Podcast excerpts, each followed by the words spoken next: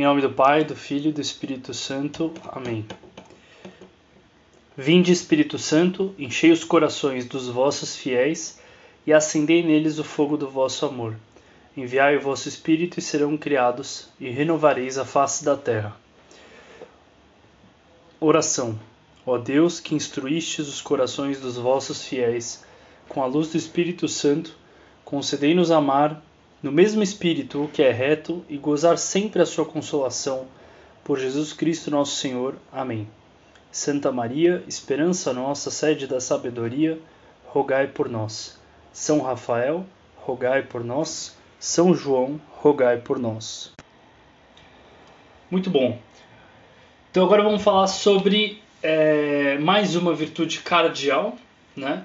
É, a gente já falou das virtudes teologais, fé, esperança e caridade, e partimos para as virtudes cardeais, ou seja, aquelas virtudes principais que são virtudes humanas. O que isso quer dizer? Que todo ser humano pode conseguir acessar essas virtudes em algum grau. É, não precisa ser por meio da religião, né? Então a gente já vê até os gregos falando disso mil, dois mil anos antes de Cristo. E muita coisa vem da explicação lógica deles, inclusive. É, e aí, dentro das virtudes cardeais, a gente viu que são quatro, a gente já falou de duas, que foram a temperança e a justiça, e agora a gente vai falar da fortaleza. Beleza? Qual que é a definição de fortaleza segundo o compêndio da Igreja Católica? Então é isso, por mais que sejam virtudes humanas, a gente vai até se apoiar sempre em explicações de outros tipos, até para a gente entender melhor, de outros pontos de vista, mas é lógico que a gente está vindo do ponto de vista é, doutrinal aqui, religioso, de como a igreja orienta que a gente viva essas virtudes, né? Mas é lógico que ela se aplica para vários outros tipos de, de situação, tá? É, então a definição da igreja é no ponto 382 do compêndio é a seguinte: a fortaleza assegura a firmeza nas dificuldades e a constância na procura do bem, chegando até a capacidade do eventual sacrifício da própria vida por uma causa justa. Então, olha que bonito, né? A fortaleza segura a firmeza nas dificuldades. Ou seja, todo mundo aqui acho que já passou por algum tipo de dificuldade, se não está passando hoje, né? É, e no meio dessa chuva, né, no meio dessa tempestade que a gente está passando, a fortaleza é aquela virtude que vai me assegurar a firmeza, a não, não, me, não, não me deixar destruir por, por essas dificuldades. Né? E me dá bem a sensação da construção né, da fortaleza. Né? Vocês pensam numa fortaleza militar ali, numa fortaleza que tem bastante no litoral aqui de São Paulo, do Nordeste também.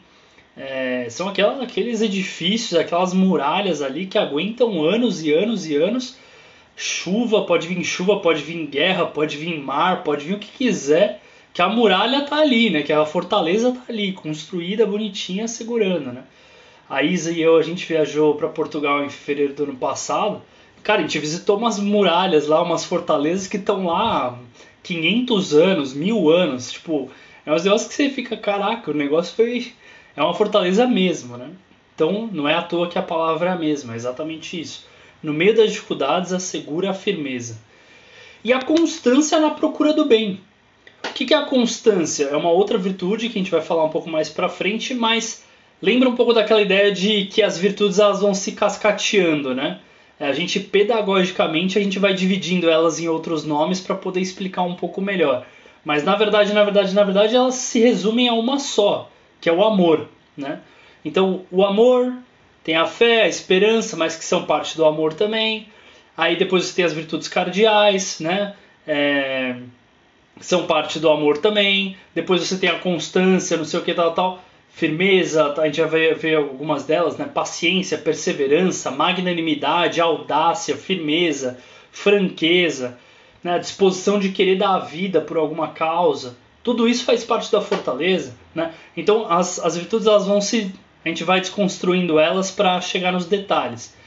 Mas para já, né, a constância na procura do bem, ou seja, aquela perenidade na procura do bem. Faça sol ou faça chuva, eu estou buscando o bem na minha vida.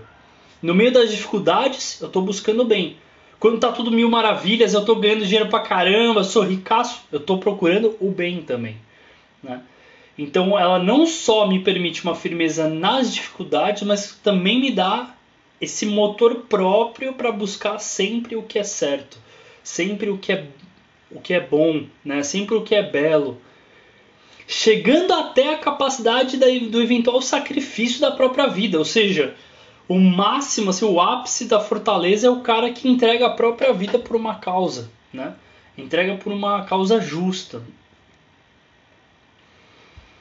Lembrando, daí você vê como uma virtude ou outra, ela sempre é explicada por meio de outra virtude. Você vê muita correlação entre as virtudes, né?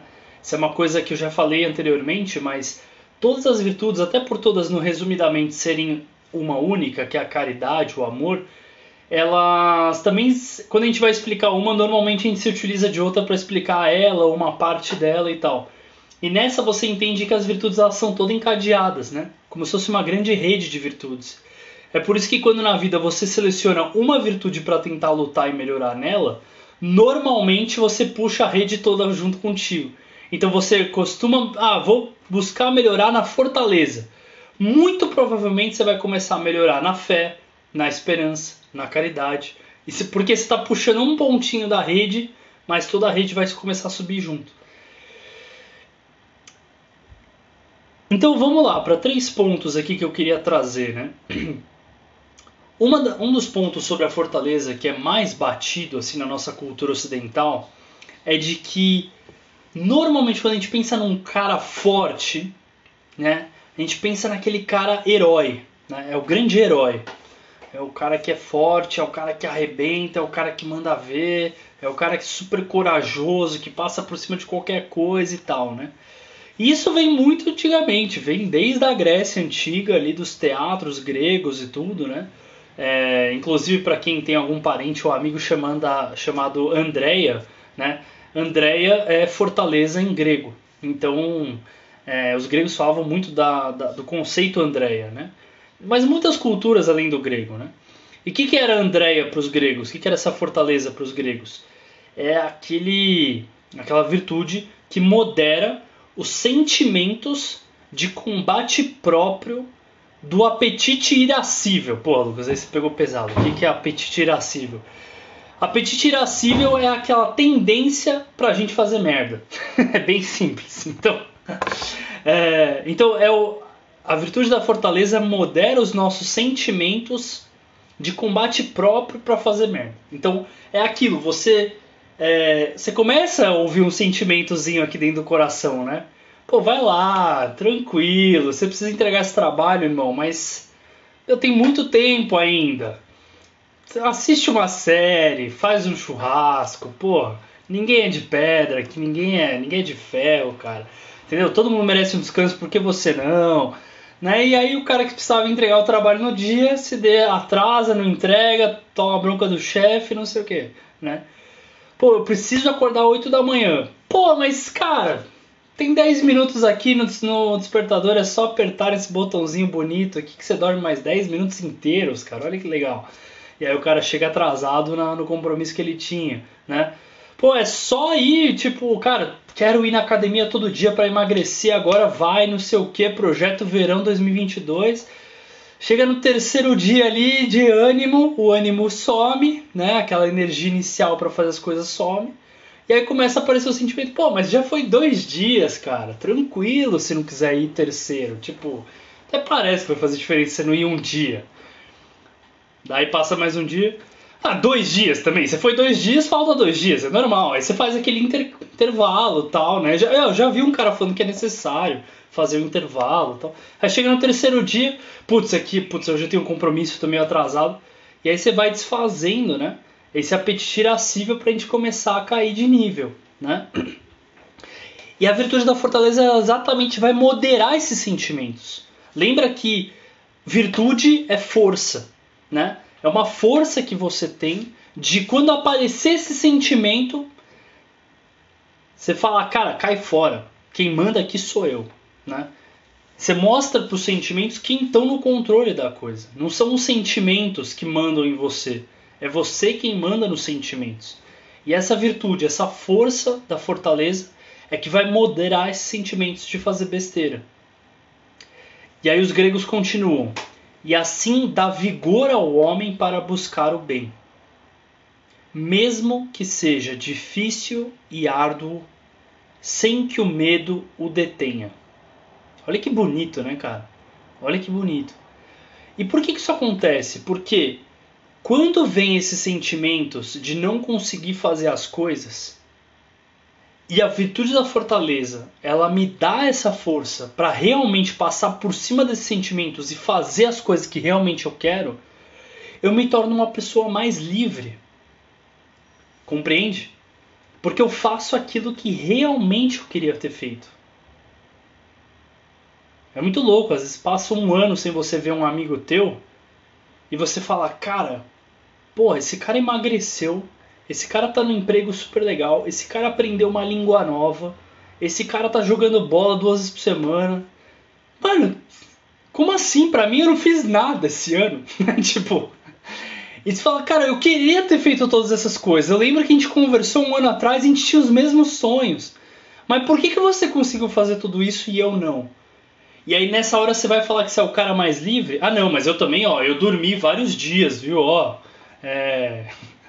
Né, tipo, cara, por que, que uma pessoa consegue e a outra não? Porque uma tem fortaleza, uma mostrou para os sentimentos quem é que manda. E a outra ainda tá se deixando levar. Ai, hoje eu gosto. Ai, hoje eu não tô gostando muito. Ai, que hoje tá frio. Ah, é que hoje tá sol. Ah, não, é que hoje tá chovendo, viu? Porque se não tivesse chovendo. Ah, não, é que sabe o que é? A minha lua de Capricórnio tá em Platão, tá em Plutão, então eu não, não consigo, sabe? Ah, sabe o que, que é? Que eu vi um vídeo no YouTube e esse vídeo no YouTube ele me deixou muito sensível, sabe? Já ouviu isso? Já ouviu você mesmo falando isso? Depois você pensou, cara, como eu sou ridículo, né? Isso eu tô falando, cara, Lucão é o primeiro, tá? Não tô. Eu sou o primeiro a falar essas besteiras. Mas é que depois você olha como ridículo é, né? E lógico, a gente tem que saber entender os nossos sentimentos, a gente tem que saber entender os nossos contextos, qual é o ambiente que a gente se dá melhor, saber quais que são as coisas externas que vão ajudar a gente a melhorar também. Mas no final, no final, no final das contas, parece que falta uma estrutura interna da gente querer uma coisa e ir até o fim com aquela coisa. E isso ainda estou falando de coisas humanas, trabalho, esporte, emagrecer, estudar, né? Mas imagina quando Deus começar a pedir para a gente sacrifícios no nível dos santos, cara.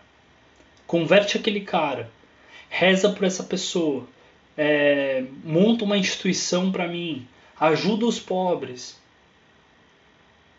né? ajuda a igreja da formação.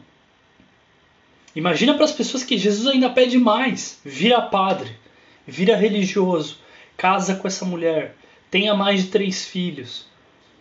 Percebe? Como a coisa fica diferente? Ou no meio do nosso trabalho, nosso chefe vem propor aquela coisa que a gente não se sente confortável, né? Ou vem falar de mulher para você e você tem que ser o cara mais puro. Ou alguém vem te propor um esquema de corrupção e você tem que ser ético. Se tem alguém que vem te propor de passar a perna num cara e você tem que falar, cara, não sou desse tipo. Como é que você vai aguentar fazer essas coisas grandes que Deus pode te pedir alguma vez na vida? Algumas poucas vezes a gente tem a oportunidade de fazer coisas grandes sem a gente ter sido forte nas coisas pequenas. Ser exercitado dia atrás dia para ser forte de verdade. Olha que profundo que é a virtude da fortaleza. Olha que profundo que os gregos chegaram na definição. Né? Sem que o medo o detenha, porque normalmente a fortaleza ela, a gente precisa dela nos momentos em que a gente tem medo. Seja quando vem uma dificuldade, né? a tempestade dá medo, o raio dá medo, o trovão dá medo, uma falta de emprego dá medo, um parente que falece dá medo. Né? Pô, perder uma casa dá medo. Perder, né, tipo, sei lá, um, um, um bem material dá um, dá um certo medo. Mas a fortaleza ela não me deixa cair nesse medo. Ela me permite continuar. E no bem bom também, porque aí também talvez tenham tentações maiores ainda. Né? Basta ver a nossa classe elite, né? a elite cultural, a elite dos políticos, a elite dos empresários. Vai ver o que esses caras estão fazendo com o dinheiro deles. Né? Talvez aí tenham as maiores tentações, porque o cara tem acesso ainda a fazer as besteiras que ele quer fazer. Não, não é só que nem a gente. Pô, eu quero fazer uma besteirinha hoje. O cara vai lá e compra um iFood. É, o cara quer fazer uma besteirinha ele estraga um país inteiro. O cara destrói 300 empregos da noite pro dia. O cara destrói os, o quinto casamento dele, né? Então, dá esse medo, mas pô, a fortaleza que permite que a gente passe pela tempestade e permite que a gente tenha bom senso, tenha a mão na consciência quando as coisas estiverem no, no bem e bom para a gente também sempre estar tá buscando o bem. É muito verdade que no nível humano, e até nisso a gente vê que a virtude é humana, né, virtudes humanas, a fortaleza é muito valorizada e admirada. A gente vê nos outros, quando a gente vê uma pessoa que conseguiu se manter firme no propósito dela, nos valores dela, é, não se deixou levar por, uma, por um ambiente ou pelas emoções e tal. Cara, normalmente a gente fala, cara, que, que da hora, né? Pô, a gente fica feliz, a gente sente orgulho se a pessoa é próxima, um amigo e tal, né? É, mas é muito louco, porque normalmente nas histórias ou na vida das pessoas que a gente observa isso, a verdade é que essa virtude ela anda de mãos dadas, parece com essa capacidade de conseguir se sacrificar. Na é verdade, é, é isso, né, que a gente estava falando, tipo, quem é mais livre, né? Uma pessoa que chega na frente de um piano não sei se eu já dei esse exemplo alguma vez, né? E o cara bate em todas as teclas e faz um monte de barulho e fala: Eu sou livre, olha o que eu fiz aqui. Eu bati em todas as teclas e tal, eu não fico preso a notas e não sei o que. E aí chega um outro cara que treinou durante 10 anos, 8 horas por dia, e o cara tira ali uma sintonia de Beethoven perfeita. O cara toca um Rachmaninoff perfeito, né? Você fala, cara, quem é mais livre de fato? É o cara que só chega e consegue fazer um monte de barulho, ou o cara que além de um monte de barulho que se ele quiser fazer, ele ainda consegue tirar músicas lindas que emocionam, fazem a gente chorar. Mas os dois tiveram que pagar preços bem diferentes. Um não pagou nada, nunca sentou na frente do piano, talvez uns dois, três dias iniciais ali depois desistiu, ou o outro que deu oito horas por dia durante dez anos. Muitas pessoas vão falar, vão falar, esse cara não era livre. Olha, oito horas por dia ele estava ali, na frente do piano. Que liberdade é essa? Mas é a liberdade de poder tocar uma música clássica, no final das contas, de poder criar uma ópera do zero. Né? Essa é a diferença da liberdade. Então é a capacidade de conseguir se sacrificar. Jesus Cristo salvou a humanidade toda, mas a que custo? Custo da cruz. Que homem forte, perfeitamente forte. Né? Essa é a fortaleza que a gente tem que mirar. A vida de tantos santos e mártires que deram a vida por Jesus, a vida pela verdade. Né? Ou alguém que salva uma outra pessoa, né? pulando na frente, se sacrificando. Pessoas, histórias lindas do campo de concentração, de os nazistas escolherem uma pessoa e outra pessoa se colocar no lugar. Não, deixa que eu vou. Você precisa só fechar a conta, posso ir no lugar dela? E o cara dá a vida por, por uma outra pessoa que ele nem conhece, né? Cara, é muito bonito, mas essa capacidade de sacrificar. E é muito louco quando a gente olha para a condição humana, quando a gente olha para nós mesmos, né? Porque é bonito olhar para histórias, né? Pega filmes, tem vários filmes que usam essa jornada do herói, né? Até chama assim, né? O cara que não era ninguém, mas ele vai aprendendo a se fortalecer com amigos, com mestre, com técnicas e não sei o que. E ele tem que passar por algum desafio muito grande. Então, até ele chegar nesse desafio muito grande, ele vai aprendendo, ele vai passando, ele vai tendo aprendizados. Até a hora que chega naquilo e ele consegue passar por aquilo porque ele tem muita fortaleza. É muito bonito falar disso, é muito legal. Mas só quem já sofreu para saber o quanto que é difícil fazer isso na prática, né? E aí que a gente olhando para nós mesmos é muito louco, porque a gente pode ver por um lado é um paradoxo humano, né, de quanta coisa animal a gente pode fazer na nossa vida, coisas gigantes, né, cara? Eu tenho contato hoje em dia, graças a Deus, tenho tido uma oportunidade muito legal, que é de conversar com caras muito feras nos seus ambientes de trabalho, sabe? Empresários assim. Sei lá, semana passada eu tive uma, uma palestra no mesmo Zoom que o cara, o cara é fundador do, do banco Nubank, né? Assim, caraca, mano, olha, eu tô aqui com o fundador do Nubank, né, cara? Que demais.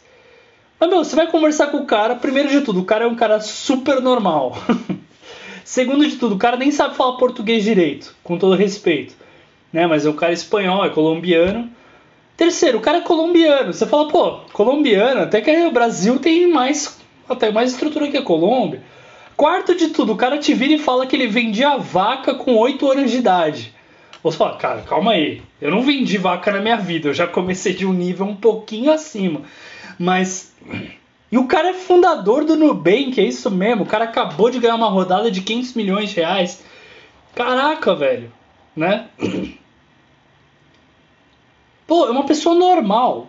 Então, assim, ao mesmo tempo que você fala, cara, a gente tem um potencial enorme de fazer coisas gigantes, de alçar grandes voos, meu, de tocar vários projetos, de fazer coisas que vão mudar a vida das pessoas, de criar uma empresa que vai entregar um serviço animal, de ser um, sei lá, entrar para o governo e fazer mudanças estruturais no nosso país, sei lá, de ter uma boa família, de formar os meus filhos, de ajudar os meus pais, de ajudar os meus parentes, né, criar uma comunidade, ajudar a minha comunidade. Porra, eu tenho todo esse potencial guardado dentro de mim. E ao mesmo tempo, eu sei que eu tenho a capacidade de fazer as maiores merdas do mundo, né, cara? Eu sei que eu tenho a capacidade de trair minha namorada, eu sei que eu tenho a capacidade de roubar, eu sei que eu tenho a capacidade de ser um lixo, um medíocre no trabalho, no estudo. É um paradoxo muito grande, né, cara? O nosso potencial ele é ilimitado por um lado, só que por outro lado a gente toca a nossa miséria todos os dias, né?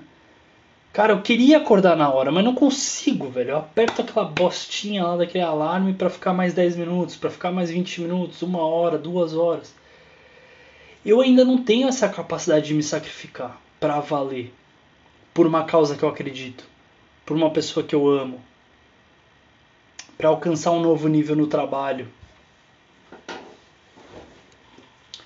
Porque custa, porque exige esforço, porque é trabalhoso. E aí começando a reconstruir agora, né, depois que a gente já destruiu tudo. é que vem o segundo momento, né? Que é a gente olhar para a revelação de Deus acerca da humanidade. Onde que está a revelação? O ápice da revelação está em Jesus Cristo, mas essa revelação ela foi sendo construída passinho por passinho por Deus e essa história está contada na Bíblia. Né? Então você tem milhares de passagens na Bíblia que vão falar sobre o homem forte, né? sobre a fortaleza, sobre a força humana. Né? Então, sei lá, só para pegar um exemplo assim dos, da, do Antigo Testamento, né? ou seja, aqueles livros da Bíblia que vêm antes de Jesus, a gente tem o livro de Jó, que é um livro que faz parte do grupo de livros sapienciais, ou seja, de sabedoria humana que estão na, na Bíblia. O livro de Jó ele vai lembrar a gente que a vida do homem sobre a terra é uma luta. Né? E é verdade. A, a verdade é essa: a vida do homem, do ser humano na terra é uma luta. E é uma luta contra nós mesmos, não é contra ninguém, não. Não é contra os evangélicos, não é contra.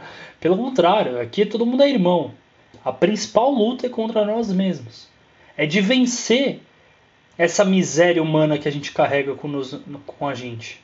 Né? Essa miséria que nasceu do pecado, do pecado original, da primeira queda, e que está dentro de nós.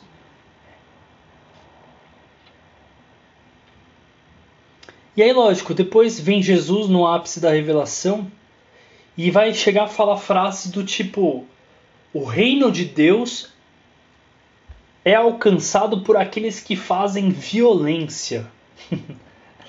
que quem lê pela primeira vez fala, mano, Jesus é meio louco, né, velho? O cara tá falando de amor, de misericórdia, do, nada ele fala: o reino de Deus é daqueles que praticam a violência. Você fala, cacete, você vai virar um soco na cara da pessoa do lado, né?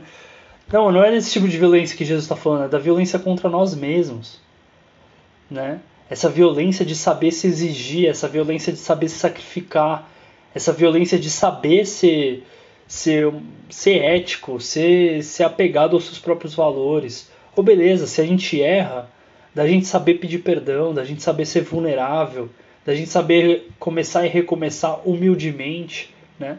Mas ser violento com nós mesmos, não ficar passando a mãozinha em nós, né? Como se a gente fosse uma criancinha. Deixa que Deus faz isso, né? Tanto assim que várias igrejas espalhadas pelo mundo é, existem normalmente existe uma figura para as virtudes, né? Alguns, como isso já é muito antigo, teve muita gente pensando sobre isso ao longo dos séculos. É, uma das imagens que se usa, se usa é de uma, uma pessoa lutando contra um leão, né? E aí você lembra daquela frase, né? Pô, um leão é, matar um leão por dia, né? E é isso, esse leão somos nós mesmos, né? Porque problemas, situações, contextos, cara, isso é a vida normal tudo, não sei se vocês concordam comigo, mas tudo depende da forma como eu encaro essas coisas. A gente já sabe que a gente vai morrer um dia, a gente já sabe que as pessoas ao nosso redor vão falecer também. A gente já sabe que um dia a gente vai ficar sem emprego, um dia a gente vai estar com emprego. A gente já sabe que o chefe vai olhar torto pra gente um dia, outro dia vai elogiar a gente. A gente já sabe que a nossa namorada vai brigar com a gente um dia, outro dia vai estar tudo certo. A gente já sabe de tudo isso. O que muda é a nossa disposição, é como a gente olha para essas coisas, como a gente encara essas coisas no dia a dia. A gente pode encarar elas com otimismo ou com pessimismo. A gente pode encarar elas com amor ou com ódio. a gente pode encarar elas com fortaleza ou moleza, preguiça, fraquice, disposição ou indisposição. E a verdade é essa, né? Tipo, durante a Bíblia vai surgir vários outros nomes, né? Ou de algum aspecto da fortaleza, que nem eu disse antes, né? que nem eu disse antes, né? Mas no final das contas desse comportamento forte, né? Paciência com os outros, perseverança nos teus projetos, magnanimidade, ou seja, sonhar com sonhos grandes na vida, audácia, né? Ser um cara audaz, um cara que tem tem iniciativa, um cara que pensa grande, um cara que não, não, não tem medo, né? parte para cima. Uma pessoa firme, né? que tem firmeza. Uma pessoa franca, que não tem medo de falar a verdade, não tem medo de se expor. Inclusive, se preciso, de dar a vida.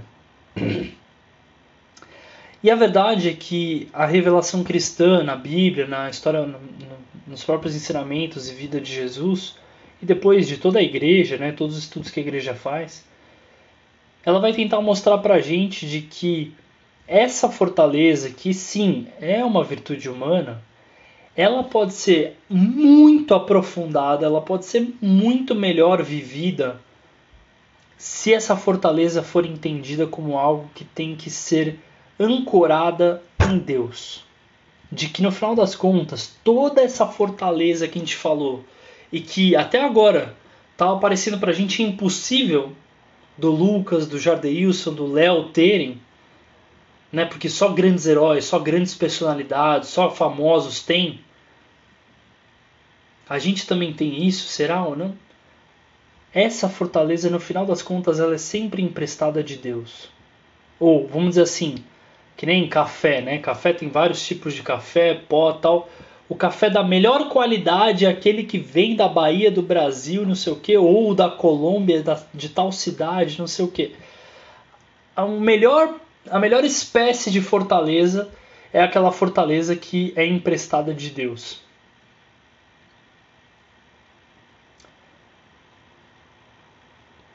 Porque tu és minha fortaleza. Toda a nossa fortaleza é emprestada. Essa é a sabedoria e a experiência cristã. Né? Isso que nos ensina o cristianismo, né? Isso que nos ensina o próprio Cristo. Sim, você pode ser forte humanamente. Né? O Jardim e o Senhor a gente fez exército. Pô, tinha uns caras ali dentro, cara. Você fala, mano, esse maluco é muito forte, velho. Não tô falando de força física, mas assim, moralmente falando, ou assim, do cara ser muito persistente no que ele queria. Você fala, cara, esse maluco é muito forte, cara, porque o cara foi até o final sofrendo, o cara foi até o final com ferida na mão, no, no pé, o cara foi até o final mesmo, todo mundo xingando ele, não sei o que, tal, tal. O cara foi até o final. Né? Esse cara é muito forte humanamente. Mas o que Jesus Cristo vem falar pra gente é: se a sua fortaleza estiver em Deus, primeiro que você vai pegar um baita de um atalho, ou se você já for muito forte humanamente, você vai chegar nos níveis absurdos de fortaleza.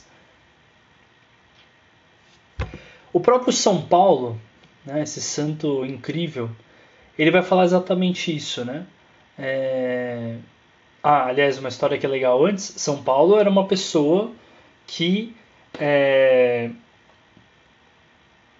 sei lá, caçava os cristãos. Os primeiros cristãos eram caçados por Saulo, né?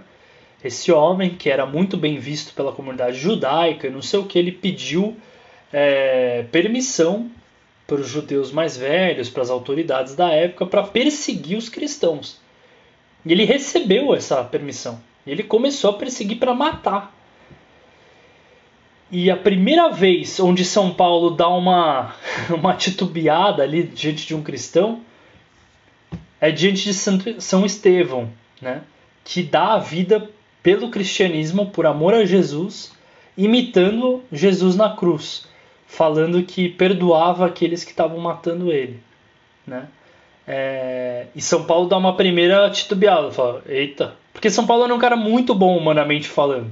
Não pensem que ele era ruim, ele era muito bem visto pela comunidade judaica porque ele era muito virtuoso, humanamente falando. E quando ele vê São Estevão, ele percebe outra pessoa que é que nem ele, e até melhor.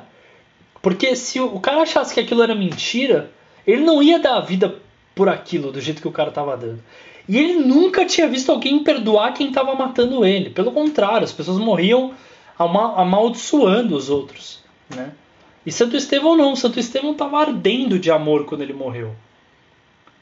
Que nem Jesus na cruz. Né? Então São Paulo, primeiro que é legal de comentar, é que ele nasce, o, a conversão dele nasce, embora não tenha sido total nessa época, nesse momento, pelo contrário, mas ela nasce desse, dessa entrega de fortaleza de Santo Estevão. Olha que bonito. E São Paulo, muitos anos depois, ele vai escrever numa carta, né? Quando estou fraco, então é que sou forte. Já que, como assegurou o Senhor, basta-te a minha graça, porque é na fraqueza que se revela a minha força. E é uma coisa muito bizarra, né, cara? Você pensar, como assim, né, cara? Quando eu sou fraco é que eu sou forte.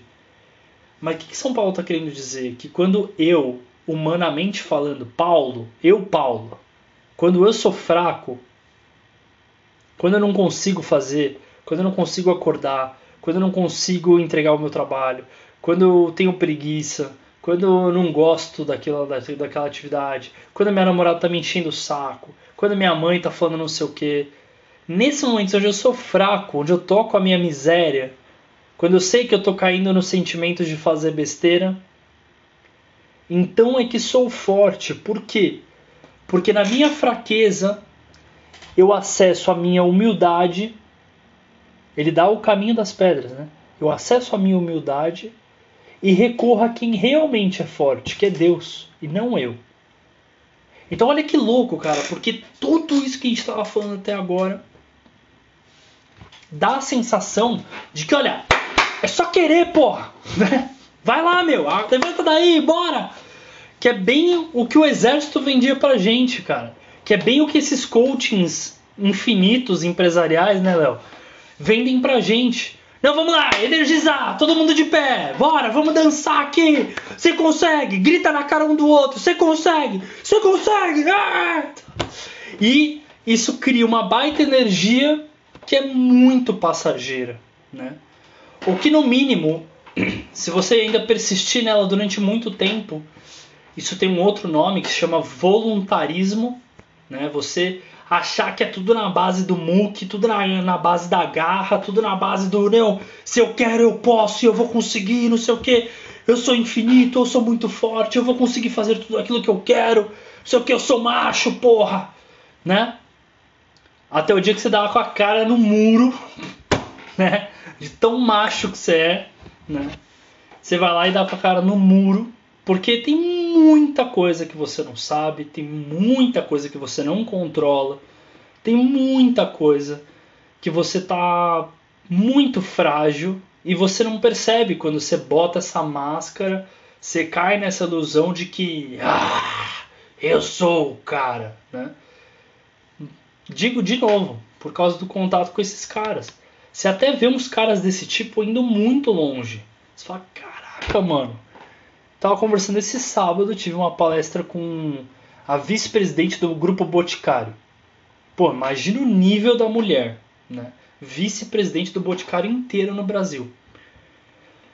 Falou, Lucas, né? Tava falando com todo mundo da, da, da palestra lá.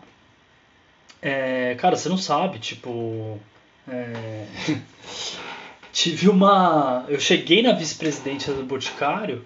O presidente da Boticário me virou e falou assim: Olha, a tua meta é a gente ter 12% de participação do mercado em 3 anos. Ela falou, mano, meta dada é meta batida, irmão. Em um ano eu bati a meta.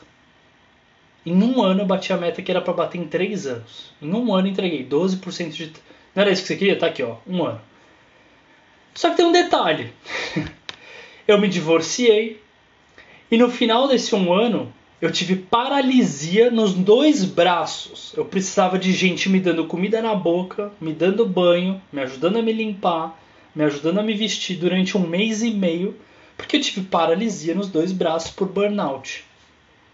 Então é engraçado, porque essas histórias de sucesso ninguém te conta as coisas que acontecem por baixo, né? Não, eu posso, eu quero! Vai lá então, né? Vai, eu posso subir o Everest, aí o cara vai lá e morre no Everest. Né? Tipo, cara, é engraçado, né? Mas a gente tem que tomar muito cuidado, inclusive, inclusive os cristãos. Né? Eu já vi muito cristão, cara. Meu pai, eu tive uma conversa muito sincera com meu pai ontem exatamente sobre isso. Tipo, não, Lucas, eu já sei. É o seguinte, vou fazer uma lista aqui, né? E aí eu vou seguir essa lista todos os dias. Acabou. É oração da manhã, oração da tarde, missa, evangelho, exame de consciência, é, confissão, é, que mais? Eu vou assistir uma palestra, uma meditação, um recolhimento, fazer um retiro anual e é, contemplação dos mistérios, eu vou participar de visita ao Santíssimo Sacrário, vou rezar o Santo Rosário, né, que são quatro terços todos os dias, né? Você vai somando todas essas horas, dá mais ou menos umas 5, 6 horas por dia só de oração, né? Aí além disso, o cara é pai de seis filhos, é casado, ele é médico, um detalhe, assim, o cara é médico, né? Então ele simplesmente faz plantão umas seis vezes por semana para conseguir pagar a melhor escola que ele consegue para os filhos dele. E aí ele acorda mais ou menos umas seis da manhã, vai dormir mais ou menos uma meia-noite, então bem tranquilo assim, né? Tipo, ele quase que não faz nada no dia dele. Além disso, ele vai ajudar algumas outras famílias que não conseguem pagar suas próprias contas, então ele vai tentar ajudar a pagar também. Além disso, ele vai ser responsável por um grupo de 40 outros profissionais que estão tentando fazer a mesma coisa. Mas ó, no final das contas, Deus está te abençoando, viu? e depois de 30 anos, o cara achando que ele é o santo, né?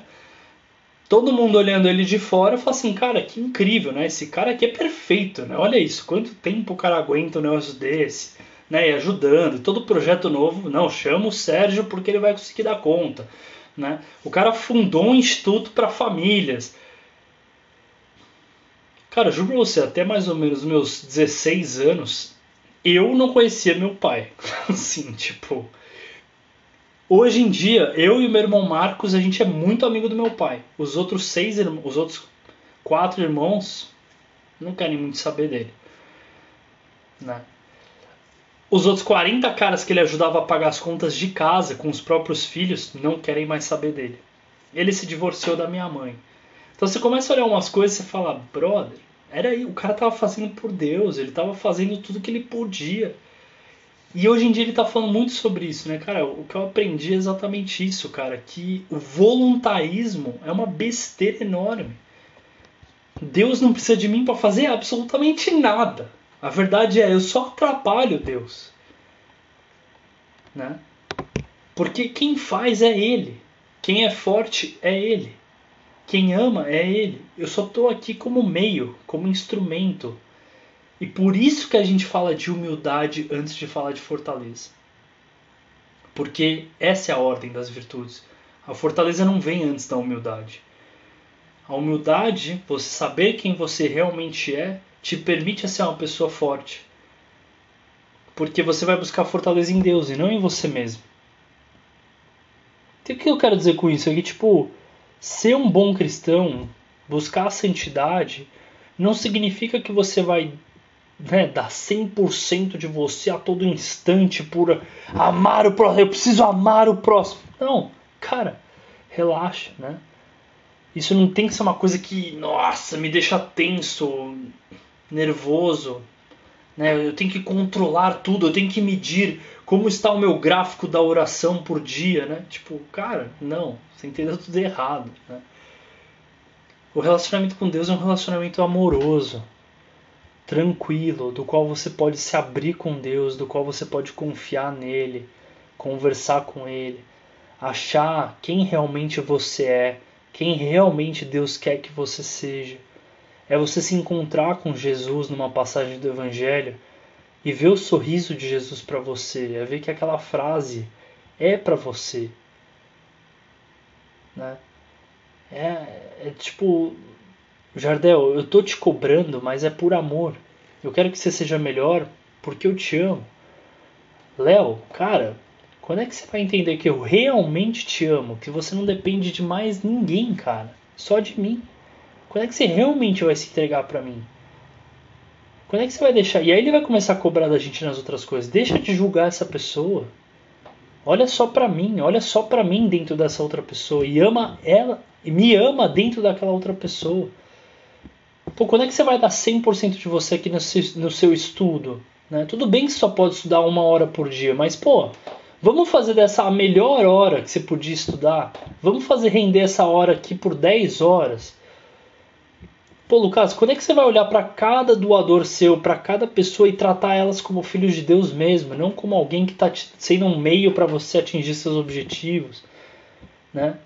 Você realmente está servindo as outras pessoas, só está usando, né? Me usando inclusive para se para se posicionar, para crescer e tal.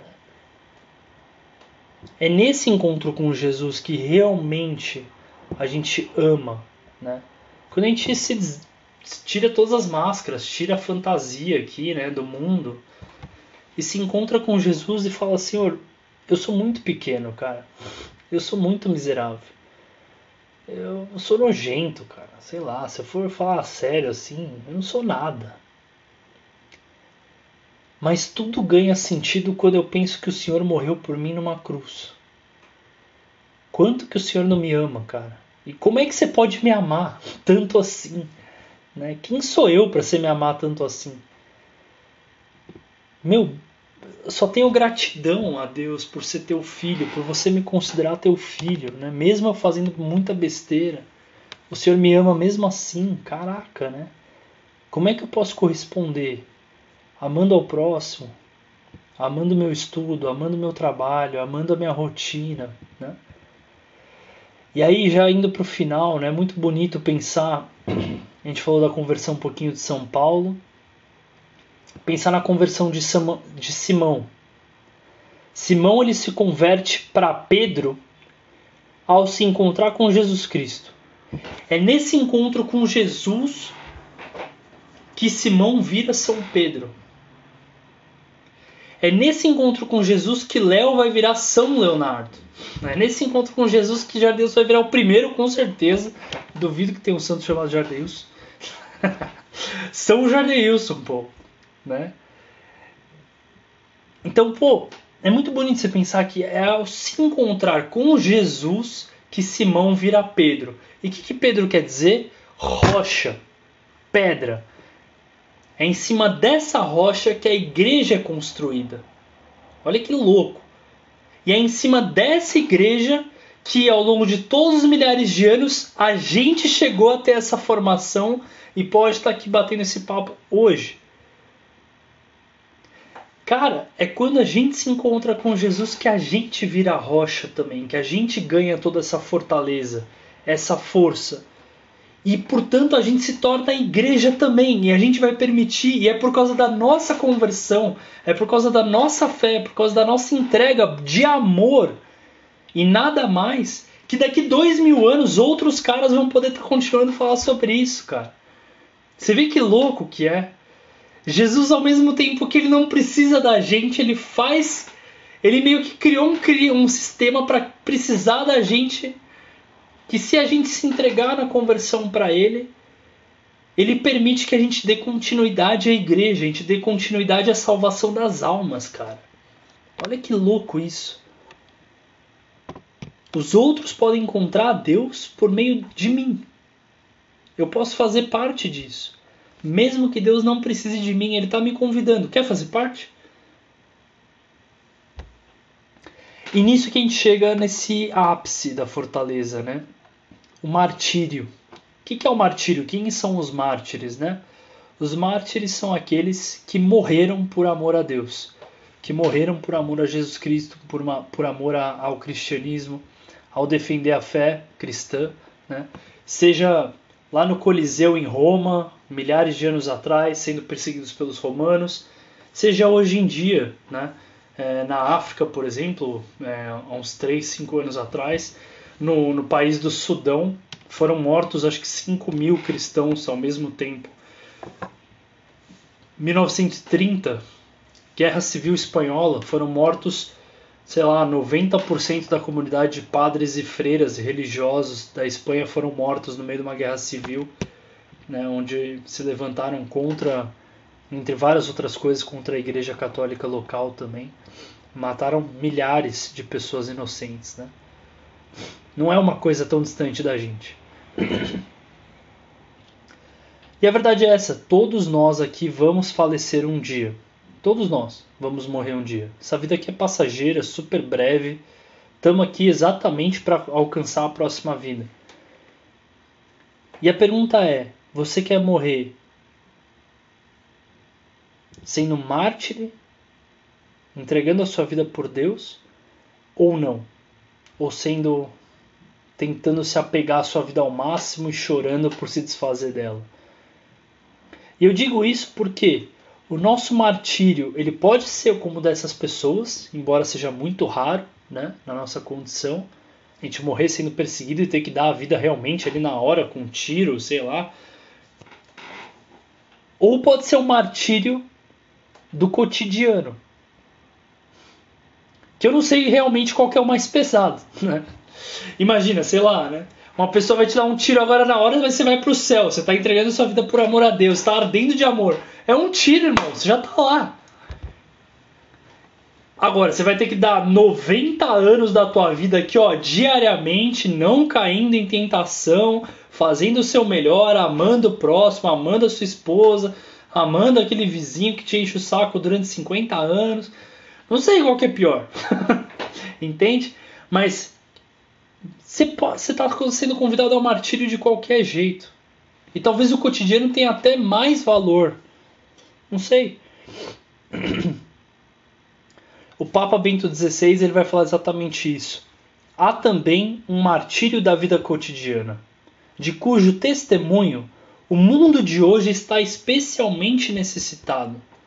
O testemunho silencioso e heróico de todos os cristãos que vivem o evangelho sem compromisso, seja, aqui é sem sem estar apegado a mais nada, né? Sem sem limites, né? cumprindo seu dever e dedicando-se generosamente ao serviço aos pobres, sejam pobres materiais ou espirituais. Há também o martírio da vida cotidiana, que a gente está vivendo todos os dias. E é isso. É um dia sem emprego, é um dia com falecimento de alguém, é um dia que a gente não está tão legal, um dia que a gente está com uma doença, está com dor de barriga, uma dor de cabeça, é um dia que o trabalho está mais pesado, está mais pegado. É um dia que a gente está se sentindo mais solitário. É um dia que o nosso time de futebol perdeu. É um dia que o cara do o motorista do busão não parou pra gente no ponto. É um dia que a gente recebeu uma promoção, é um dia que a nossa namorada aceitou casar com a gente, é um dia que nosso filho nasceu, é um dia que, sei lá, a gente conseguiu viajar para um outro país e ter uma primeira experiência internacional. É um dia que a gente conseguiu uma bolsa de estudos. É a vida que acontece, né? E da qual a gente pode ser mártir, ou seja, entregar cada uma dessas coisas a Deus por amor. Senhor, tá difícil. Me empresta sua fortaleza. Eu te entrego, eu troco o meu amor pela sua fortaleza. O que, que você acha? Brinca assim com Deus. Senhor, tá tudo certo, tá tudo dando certo, cara. Muito obrigado. Me empresta sua fortaleza para não fazer besteira. Eu sei que eu sou bom nessas coisas, de quando tá tudo certo eu fazer besteira. Tem como você me ajudar a não cair nisso, né? Então, se é lógico, se eu tirar minha fortaleza emprestada de Deus, é por isso que eu vou rezar. É por amor a Deus, é porque eu quero ficar com Ele, é porque eu quero tirar essa fortaleza dele, eu quero entregar todas essas coisas na mão dele e não me preocupar, não ficar morrendo de medo, não me deixar levar pelas coisas boas da vida, mas saber filtrar na conversa com Deus todas essas coisas.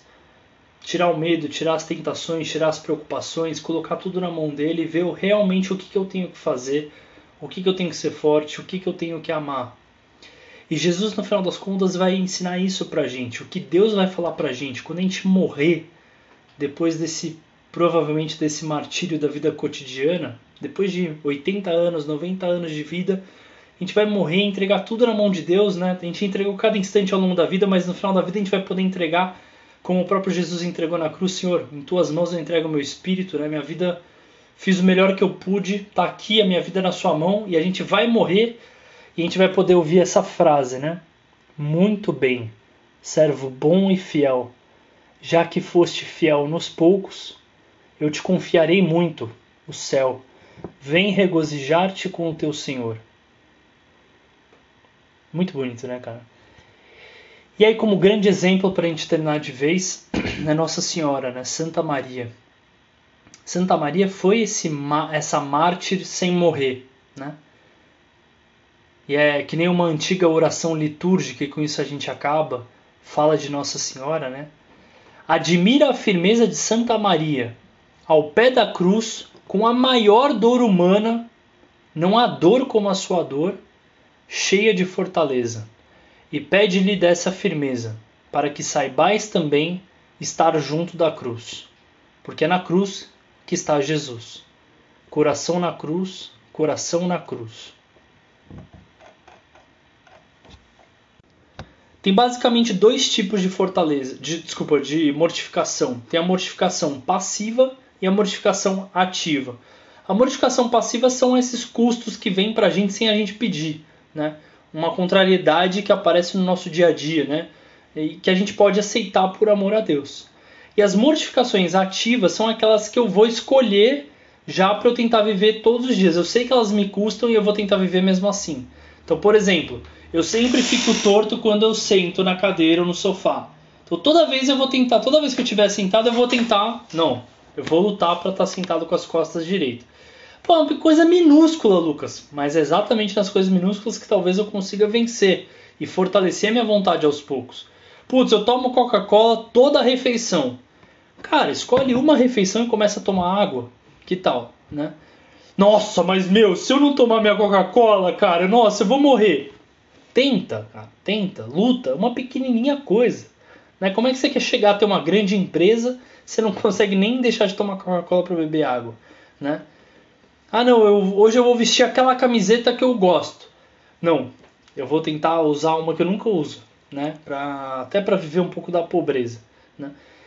São pequenas coisas, pequenas mortificações que eu vou colocando no meu dia e que eu vou dando morte para esse homem fraco que mora dentro da gente e vou dando força para o homem forte nascer.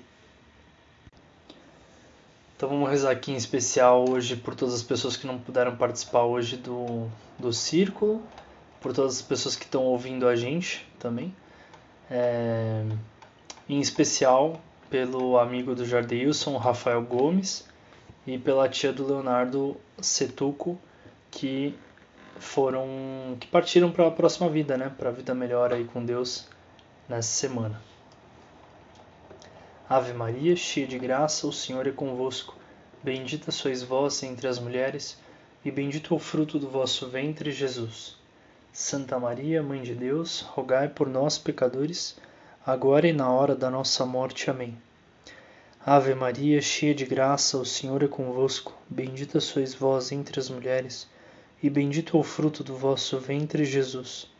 Santa Maria, Mãe de Deus, rogai por nós, pecadores, agora e na hora da nossa morte. Amém. Ave Maria, cheia de graça, o Senhor é convosco. Bendita sois vós entre as mulheres e bendito é o fruto do vosso ventre, Jesus. Santa Maria, Mãe de Deus, rogai por nós, pecadores, agora e na hora da nossa morte. Amém. Nós vos damos graças, Deus Onipotente, por todos os vossos benefícios. Vós que viveis e reinais pelos séculos dos séculos. Amém. Que o Senhor nos dê a sua paz e a vida eterna. Amém.